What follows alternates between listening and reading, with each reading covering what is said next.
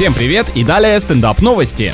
В Москве построят жилой комплекс с фасадом, напоминающим купюры и колоннами в виде стопок серебряных монет. Как после такого можно говорить, что не все деньги в Москве? Бюджету проекта, подозреваю, эквивалентен внешнему виду. Главный архитектор столицы отметил, что на лицевой стороне здания предусмотрена подсветка, которая придаст объекту визуальную легкость. Да, а то так слишком тяжелая конструкция получается, ведь в таком доме же явно квартиры будут доступны только для денежных мешков.